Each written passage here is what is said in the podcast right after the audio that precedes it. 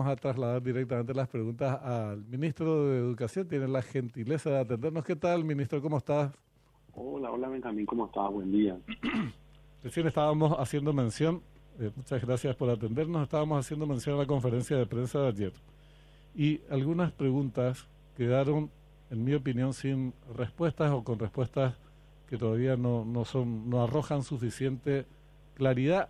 No es tu área, eh, porque es de carácter más económico, pero seguramente manejas eh, y queríamos trasladarte, hacerte estas preguntas. Eh, lo primero, ¿cuál es la cantidad exacta de chicos a los que se pretende, digamos, otorgar, garantizar el almuerzo, el almuerzo escolar? Porque si es un millón trescientos mil la cantidad, los montos de los que se está hablando en materia de inversión no son suficientes. Pero empecemos por ahí. ¿Cuántos son los chicos, Luis? Sí. A ver, el proyecto tiene etapas. El proyecto es hambre cero y el proyecto es dar de comer a todos los chicos en la escuela. Pero yo siempre dije, siempre dije que los criterios tienen que ser de menor a mayor, ¿en qué sentido? De hoy poder ingresar primero a las escuelas que están en zona de extrema pobreza y pobreza, ese es el criterio, mm. el inicio, se arranca para llegar al 100%, pero sabemos que un proyecto así tan ambicioso no se va a poder hacer de un día para otro, sino que es un proceso que se va a ir tomando y que se va a ir logrando. Hoy estamos en 5%, el desafío es hacer llegar a un 50% y después un 60% y así sucesivamente. Por eso también se habla de la composición de un fondo que tiene distintas maneras de nutrirse, ¿verdad? Entonces, eh, una composición eh, mixta, digamos, es decir, con distintas fuentes y recursos. ¿Por qué? Porque es un fondo que entendemos tendrá que ir creciendo, ¿verdad? Ahora, si es por etapas, ¿cuáles son esas etapas? Porque es muy importante. Los planes tienen que, para cuando vos, bueno, yo no te voy a, decir a vos, vos conocés perfectamente, pero los planes comprenden eh, definiciones muy precisas. Es decir, este año, 2024, queremos llegar al 50%, que son 650 mil eh, chicos, y eso nos va a representar esta inversión. ¿Esa respuesta me podés dar?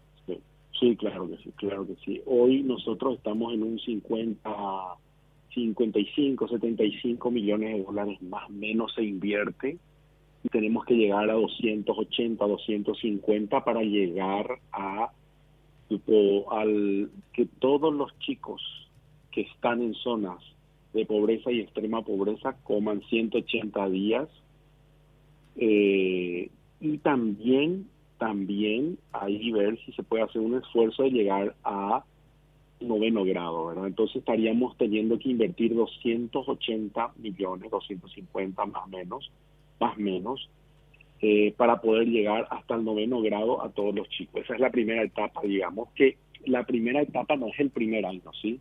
Es la primera etapa. La primera etapa puede llevar uno o dos años, digamos, pero ¿de qué depende este año? Este año depende de cómo sale la ley, de cuándo sale la ley y de la gestión, porque una vez que salga la ley, hay otros meses, uno o dos meses más de composición.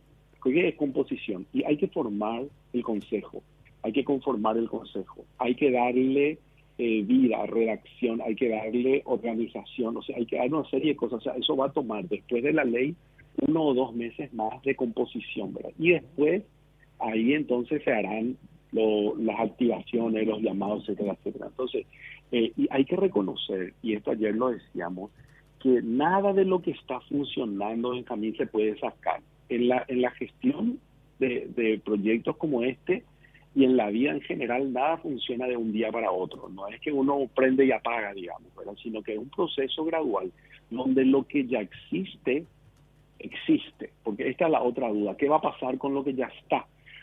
Lo que ya está, ya está, y lo que ya se licitó, por decirlo de alguna manera, el año pasado, para que este año los chicos puedan tener alimentos, eso no se va a tocar, eso sigue. lo que se va a hacer... Lo que te decía entonces, eh, para precisar, porque esto es importante en materia a la hora después de tener que hacer un balance. En la primera etapa, que podría durar entre uno y dos años, el objetivo es llegar a 650, a la mitad, al 50% son 650 mil chicos, ¿es así? Quizás un poco más, ¿eh? quizás un poco más, quizás un poco más, quizás es, por eso decía yo, vamos a ver, la idea es llegar hasta el noveno grado, en la primera etapa hasta el noveno grado el 100%. Eso significa un poquito más, un poquito más, porque la media, si nosotros sacamos la educación media, que son los tres últimos años, está más o menos en 500 mil jóvenes, más o menos 400 mil y poco. Entonces eh, hay que restarle a ese millón trescientos y ahí tenemos más o menos la cifra. Estaríamos eh, números más, números menos en esos 600, 700 mil jóvenes niños y niñas en la primera etapa. y la segunda etapa, eh, ¿serían dos etapas o más de dos etapas, Luis? Mira, la, el, el, proceso como se tiene pensado es poder hacer en dos etapas, en dos etapas, exactamente en ¿Y dos cuánto duraría la, segunda? No, esa segunda etapa es una etapa mucho más rápida porque una vez que esté todo eh, establecido, tiene la característica, las dos características hay en esta segunda etapa. Primero que es la, educación media, ¿verdad? la educación de los tramos finales. Y segundo que eh, ahí hay una diversidad mayor en el sentido de que no todas las escuelas requieren, esto también es importante decir, eh, hoy hay escuelas, por decirte, en Asunción, que, no requieren de, de, alimento. Uno hace la encuesta y los chicos no se quedan a comer. Los chicos se están yendo a sus casas, ¿verdad? A comer. Entonces, por eso la zonificación también es muy importante, ¿verdad? Porque eh, uno dice todas las escuelas, sí, es un anhelo la universalidad y es, es el objetivo principal, pero también hay que reconocer que hay una zona en donde hay escuelas donde los chicos eligen no quedarse a comer. Claro. Entonces, este proceso como vos eh, bien explicás, con sus dos etapas tendrían una duración de entre dos a tres años, ¿correcto? Porque si la primera eh, duraría de uno a dos y después vendría la tercera. Sí, de, de, implementación. Nosotros, a ver, por, sí, en términos generales sí y en términos particulares, ¿qué quiere decir? Ojalá hagamos más rápido. Claro, no, lógico, por supuesto. Ese más eh, rápido también tiene otras implicancias, porque está el tema del almuerzo escolar, que todo el mundo manifiesta su adhesión. Ahora, en la parte económica, eso que te adelantaba anteriormente, eh, hay que precisar cuáles son los montos. Vos me decías 250 millones más eh, serían más o menos los que se implementarían. Y después se van, se van a utilizar, de hecho, todos los fondos de FONACIDE a partir del año que viene. Este año los fondos están garantizados para los distintos eh, programas. Ahora, el año que viene, vamos a situar en el 2025 los programas que hoy son financiados por FONACIDE, que son distintos de salud, de becas, eh, todos los que se vienen eh, mencionando, no van a tener más la financiación de FONACIDE, pasarían a eh, depender del Tesoro, según la explicación del Ministerio de Economía y Finanzas, y de las recaudaciones, y ahí uno empieza a temblar. Porque las recaudaciones son expectativas, no son realidades. Bueno, bueno, Benjamín, ahí hay que hacer. Me encanta lo que señalas. No soy técnico, no es mi área. Yo creo que Carlos Fernández lo va a explicar mucho mejor, pero te voy a decir lo que ayer conversaba con la gente del FEI. Hay un proyecto, por ejemplo, el CONACYT tiene hoy ejecución de números más, números menos, ¿sí? Sí. Eh, un porcentaje X para no entrar en detalles que después yo no manejo muy bien, pero los manejo. Eh, ah, tiene ejecución de un porcentaje de los fondos destinados para el CONACYT. Que el saldo que queda en el FEI, el saldo que queda, da para los próximos cuatro años. Así, en el 2027 recién el CONACYT tiene que entrar, entre comillas, al Tesoro Nacional. Mira todos los años que tenemos para trabajar, para ajustar, para ir haciendo. O sea, por eso yo te digo, esto no es que uno prende y apaga, o sea, no es que uno eh, mañana se le saca los fondos. No, le hemos hecho, le hemos dicho y lo seguimos diciendo y me parece excelente la pregunta para decirle a la gente que se quede tranquila, que los fondos de todos los proyectos que se han establecido se van a cumplir, se van a, están reservados y se van a quedar ahí para ajustar el proyecto y el proceso. Entonces, hay muchos de estos, la mayoría, digamos, de todos los proyectos tienen su fondeo hasta el 25, 26, 27. O sea, todo eso se va a respetar, eso no se va a tocar, eso va a quedar allí. Entonces, eh, ese tiempo va a permitirle al Estado paraguayo, y aquí hay una cuestión que es conceptual, independientemente de la práctica que vos estás señalando, que a mí me parece muy importante, pero que habría que profundizarla después con el ministro de, de, Finanzas, de Economía, porque hay una cuestión conceptual. Yo ayer le decía, o sea, si nosotros queremos crecer en educación, nosotros tenemos que asumir el compromiso del costo de la educación paraguaya. Voy a ponerte un ejemplo. En el FEI está financiado con 43 millones de dólares la educación de la primera infancia. Si el Estado, si el Ministerio de Educación no incorpora a esas maestras al presupuesto y no generamos los rubros dentro del presupuesto del Ministerio de Educación, la primera infancia no existe. Porque la primera infancia no puede depender de unos fondos que tienen vida eh, eh comienzo y fin. Tiene que ser asumido. Entonces, ahora, yo tengo 43 millones, es decir, yo tengo dos años de vida de un proyecto para ir haciendo la transición con el Ministerio de Economía y decirle, tengo que generar 400 rubros. Bueno, 2025, 200 rubros. 2026, 200 rubros. 100%, eh, pero mientras tanto el FEI siguió financiando el proyecto.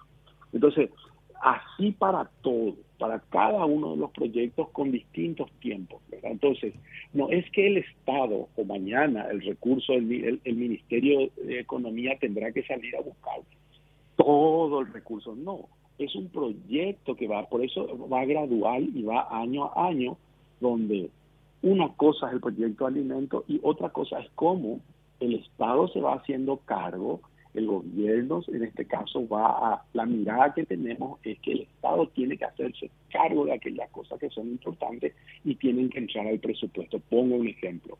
Infraestructura, el Ministerio de Educación tiene que entrar al presupuesto, en este caso del MOPC, eh, tiene que entrar al presupuesto todo lo que hace a tecnología, a primera infancia, eh, tenemos que tener los rubros para los maestros, es decir, eso es darle importancia, relevancia y funcionalidad a la educación. Entonces, ese es un poco el esquema. No, entiendo. Eh, de todas maneras, quiero insistir con eh, la, la, la cuestión siguiente.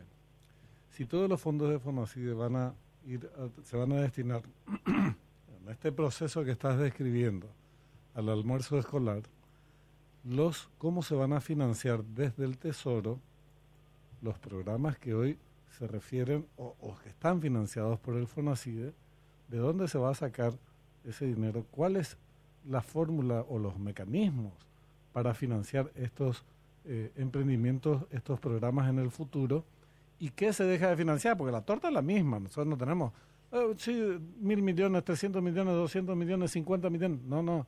Eh, tenemos un, recursos limitados, entonces no tenemos muchas alternativas. O deuda, o sacás de algún, desvestís algún santo para vestir estos otros. Eh, algo tenés que hacer porque la plata no es de chicle, desgraciadamente, no es un chicle. Mira, comparto.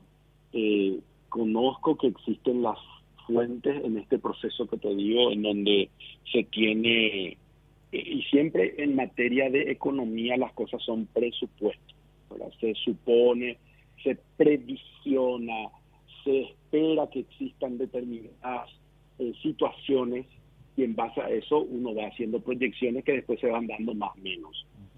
No quiero yo entrar en la dinámica porque eso le corresponde al ministro de Economía y además no es mi área, pero quizás quien mucho te pueda iluminar también es el viceministro hoy día, eh, que es la persona que más conoce de todo esto y, y, que pueda ir explicando las fuentes. Pero yo estoy entendiendo por lo que converso y hablo con ellos que se tiene previsto eh, ir haciendo algunas modificaciones y, no hay una única fórmula, sino hay como varias fórmulas o posibilidades que incluyen eh, una serie de alternativas, digamos, si se ve el camino A y el camino A significa, voy a ponerlo así, la gestión eh, con Itaipú y no sé qué, el camino B es, no sé, eh, ponete de tal, camino C es, ponete, eh, como dijiste préstamo, no, no, no, no sé, no sé. Hay una fórmula establecida por el Ministerio de Economía que yo creo que es justo conversar con ellos.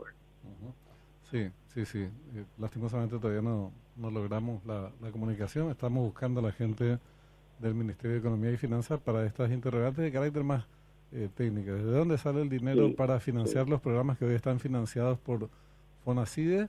Y eh, el de dónde nos daría pistas a ver si se desfinanciarían otras cosas, eh, o se contrataría deuda, como vos decís, o se buscaría por vía de la recaudación, que es sí, también, siempre también es. Una, una alternativa, pero solamente que es una alternativa insegura. Creo que a mí por lo menos me, me resulta importante lo que estás señalando en materia de claridad, decir, eh, esto no es para implementar de golpe y sopetón, este es un proceso que va a durar entre dos a tres años, esperemos que menos, eh, así es la, la salvedad, pero ese es el plazo que se comprende en la primera etapa. Hay dos etapas, la primera etapa son es un poco más del 50% y eh, con la segunda se completaría el universo de, de, chicos a los que se les brindaría el, el, almuerzo escolar. ¿Puede ser la síntesis? Podría ser la síntesis, claro, claro que sí, claro que sí, es un poco lo que lo que venimos eh, proyectando. La, la, la idea es lo más importante para mí, eh, Benjamín, en el sentido de que el concepto es un concepto extremadamente potente porque apunta a mejorar la calidad de la educación. Esto, eh, esto es este es el paso que tenemos que tomar si queremos tener después mejores rendimientos en tres líneas, aprendizaje, retención de los alumnos y vuelta de los alumnos a la escuela. Imagínate en el ámbito educativo lo potente que es. Pero también es muy potente económicamente porque genera una dinámica económica eh, importante para, las personas que se dedican. Por ejemplo, yo estuve hablando con, con los que tan, tan eh, tomate, con toda la asociación de eh, personas que se dedican a, a, este tipo de cultivo y, realmente puede ser una oportunidad para, para, para ese grupo de gente, puede ser una oportunidad para la agricultura familiar campesina. Es decir, acá hay más que lo eh, educativo, también lo económico y lo social, porque con la inversión en el estudio que se hizo, y este es un detalle muy interesante, eh, con este plan, Paraguay puede erradicar la pobreza extrema. O sea que yo no creo, Luis. Eh, permitime una... Ayer te escuché decir eso. Eh, no creo que con el tema del almuerzo escolar, que ese sea el camino para la erradicación de la pobreza extrema, porque el chico que sale de la escuela, o sea, es un factor muy importante. No, eso no, no lo voy a discutir, además lo valoro en su... Pero creo que hay que hacerlo en su real dimensión un plato de comida no resuelve el problema de la extrema pobreza. El chico sale de la escuela, se va a su casa y pertenece a un núcleo familiar miserable, vive asignado eh, en circunstancias muy adversas. Su papá no tiene trabajo y su mamá tampoco. Entonces, no es la fórmula para salir de la extrema pobreza. Es un subsidio necesario, imprescindible, una obligación del Estado para que eh, esa situación de extrema miseria sea factible de paliar eh, con la asistencia del Estado. Pero hace falta una política mucho más amplia que comprende múltiples factores, generar empleo eh, para sacarlos de la extrema pobreza o de la pobreza a sectores muy amplios de la población que no se reduce a este programa, porque si no creo que perdemos la perspectiva, Luis, y nos ponemos detrás de una meta que por esta vía no se va a lograr y desvalorizamos los logros que por esta vía sí se pueden obtener que son puntuales. Eh, esto es por ahora, solamente te lo voy a formular entonces desde otra perspectiva. Es un rompecabezas al que esta pieza le da un, un término importante. Entonces, quiere decir que en lo que por eso el Ministerio de eh, Desarrollo Social es importante, porque se tiene que cruzar este programa con Tecopona y con todos los otros proyectos, porque, claro, generación de empleo más eh, asistencia, más, más alimento, y vos tenés una ecuación muy potente, muy completa. Sí, sí, sin duda, eh, es así. Bueno, ¿y qué expectativas tienen en el Congreso? Porque ahora hay, hay, bueno, también tampoco es tu cancha porque esto es más político, pero eh, está el Congreso, diputados que reflejan mucho la presión de los intendentes, los intendentes que ya se manifestaron en contra, los gobernadores eh, a favor. El panorama político no está muy claro. Eh, ayer participé de la reunión con los gobernadores. muy interesante, trajeron inquietudes. Algunas de ellas han servido para clarificar muchísimo el camino, la ruta, y se llevaron ellos también la misión de conversar con sus intendentes de manera que la próxima semana se tenga la reunión con los intendentes para explicarles, escucharles, y fíjate vos que esto es un proyecto que va a empezar a dialogarse en marzo, entonces hay un tiempo ahora de trabajo. Eh, yo por eso creo, esto, este es el proceso. Eh, un tiempo de trabajo, de escucha, de, de, incorporación, de, de aprendizajes, eh, de mejorías, y si vienen ideas que son superadoras y que mejoran la posibilidad con la que iniciamos, yo pienso que todo es bienvenido y que así es como se construye. Ministro, el día de ayer también usted mantuvo un encuentro con su viceministro de Educación Superior, Federico Mora, y también con la decana, eh, la rectora, perdón, de la Universidad Nacional de Asunción y dieron un mensaje público. Em, el arancel cero está garantizado para el 2024, porque el arancel cero para los universitarios también está en discusión porque el FONACIDE también solventa todo lo que tiene que ver con el arancel cero en la universidad, en las universidades públicas. ¿Cuál fue la resolución al respecto concretamente? La reunión fue para conversar de lo mismo que estamos nosotros conversando, es decir, garantizar eh, el arancel, gestionar y tener reuniones para poder avanzar sobre estudios y, proyectos que ayuden a mejorar también eh, todo aspecto eh, la, la, la, la cuestión de la equidad dentro de la universidad eh, nacional sobre todo, ¿verdad? Y establecimos también un mecanismo de encuentro con los decanos que nos parece muy importante para explicarles que, cuál es el, el, proceso que se sigue y, y, la reflexión y escucharlo. Y como decía, este es un tiempo de, de, debate, pero lo primero y lo más importante fue garantizar que nada de lo que existe se va a cambiar, se va a mudar este año y que si lo vamos a hacer en años subsiguientes siempre, siempre será en equipo, en conjunto, en diálogo, que he hecho eh, con la rectora eh, tenemos una, una relación muy fluida, una conversación muy fluida, eh, permanente de todo lo que hace a la vida de la universidad y, también por el concepto que tenemos de que el Ministerio de Educación es el gran rector de la educación paraguaya, ¿verdad? No solo de la educación primaria, también la educación universitaria sin que eso signifique la interrupción de la autonomía, ni mucho menos, pero sí es el rector y como rector tiene que garantizar y dar todas las coordenadas necesarias y suficientes para el buen funcionamiento. ¿verdad? En este caso, el arancel cero, ¿hasta qué año o qué plazo está garantizado, ministro? Eso está garantizado a, en, lo que hemos conversado este año, pero por supuesto. Y el 25, nosotros ahora en abril comenzamos el estudio del presupuesto, porque quiero recordarles también que el presupuesto que hoy estamos desarrollando desde Educación y el Ministerio de Educación es un presupuesto que se hizo en el, el año pasado, o sea, donde nosotros no tuvimos injerencia en la elaboración del mismo, pero este el 25 sí. Entonces tenemos que sentarnos a hacer el presupuesto y dentro de ese presupuesto ver todo lo que abarcaríamos, ¿verdad? También hablando ya sobre la bueno, eh, en mi caso quisiera pasar a otro, a otro tema, a otra consulta también. Estamos viendo varios hechos de inseguridad en las escuelas, ministro. Ahora, por ejemplo, el encargado de empaquetar los kits escolares detenido por robar los útiles escolares. Se está dando en este ámbito y también en las escuelas. En Capiatá, nuevamente, una escuelita también fue eh, asaltada. Mencionaba usted que iba a haber un trabajo coordinado con, especialmente con efectivos del grupo LINCE, cuál es la Fuerza de Seguridad de Reacción Inmediata.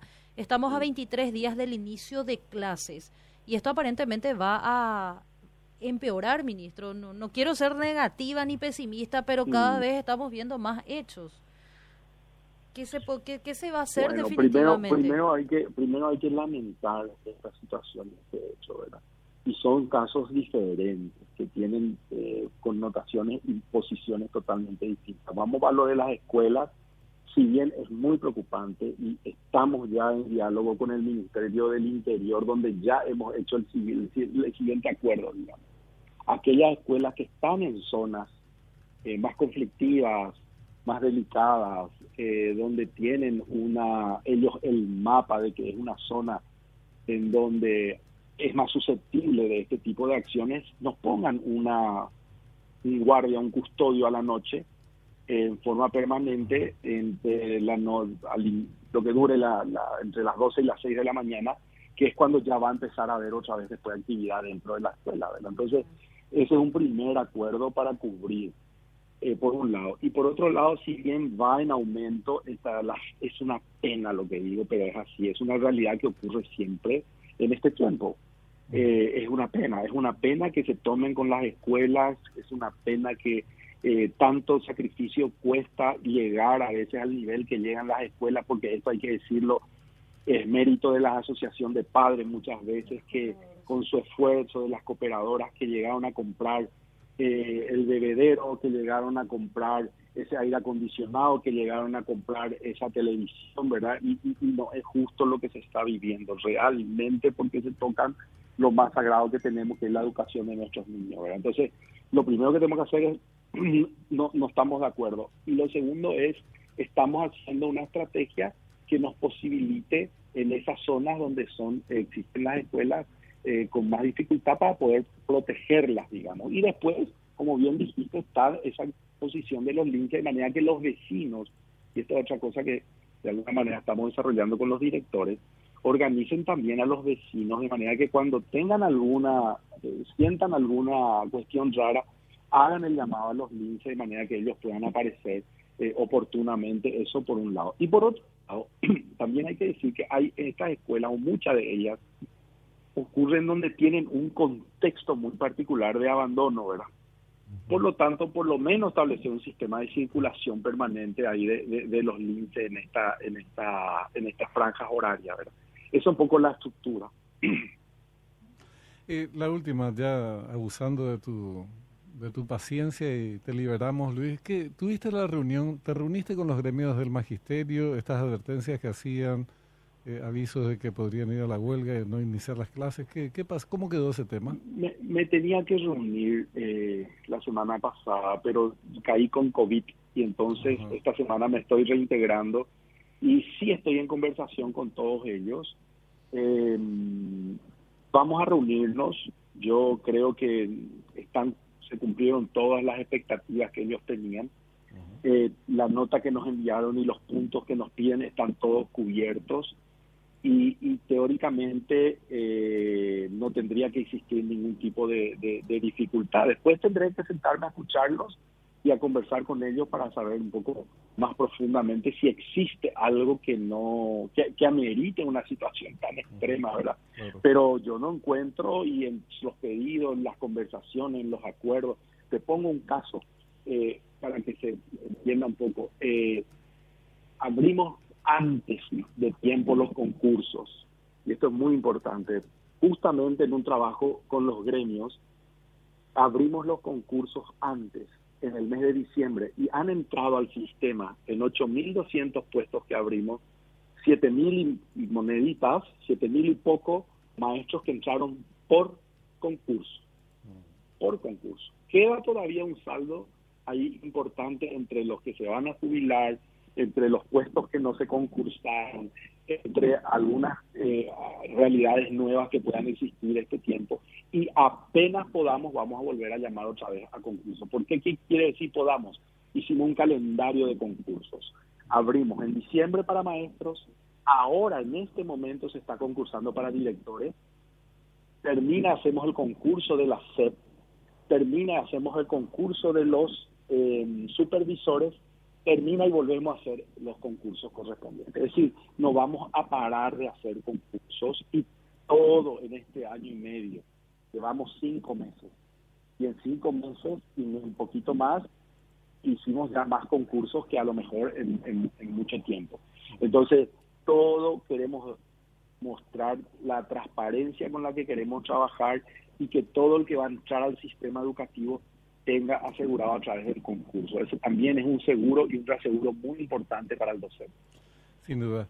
Ministro, muchísimas gracias por tu tiempo, muy amable. Al contrario, un abrazo, Benjamín, un saludo. Igualmente, igualmente. Luis Ramírez, ministro de Educación.